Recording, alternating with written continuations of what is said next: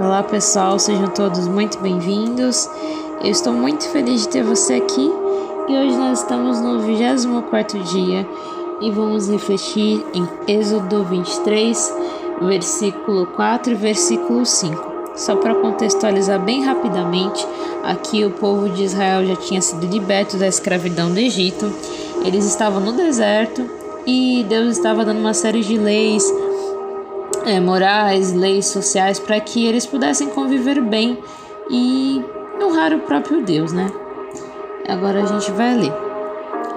Se você encontrar perdido o boi ou o jumento que pertence ao seu inimigo, leve-o de volta a ele.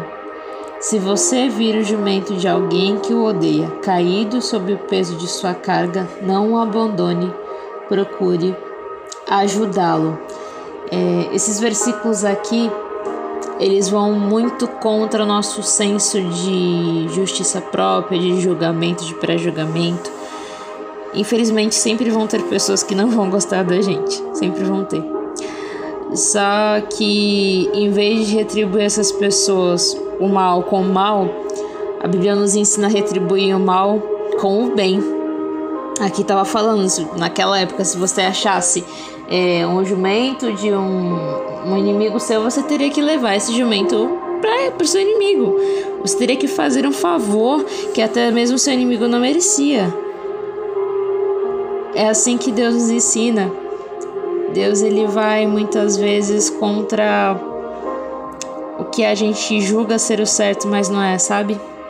Ele nos ensina de formas diferenciadas é realmente contra tudo que aquilo até mesmo que a gente aprendeu, que a gente tem, os nossos sentimentos, sabe? Mas ele ensina a gente retribuir o mal com o bem, a gente dá outra face.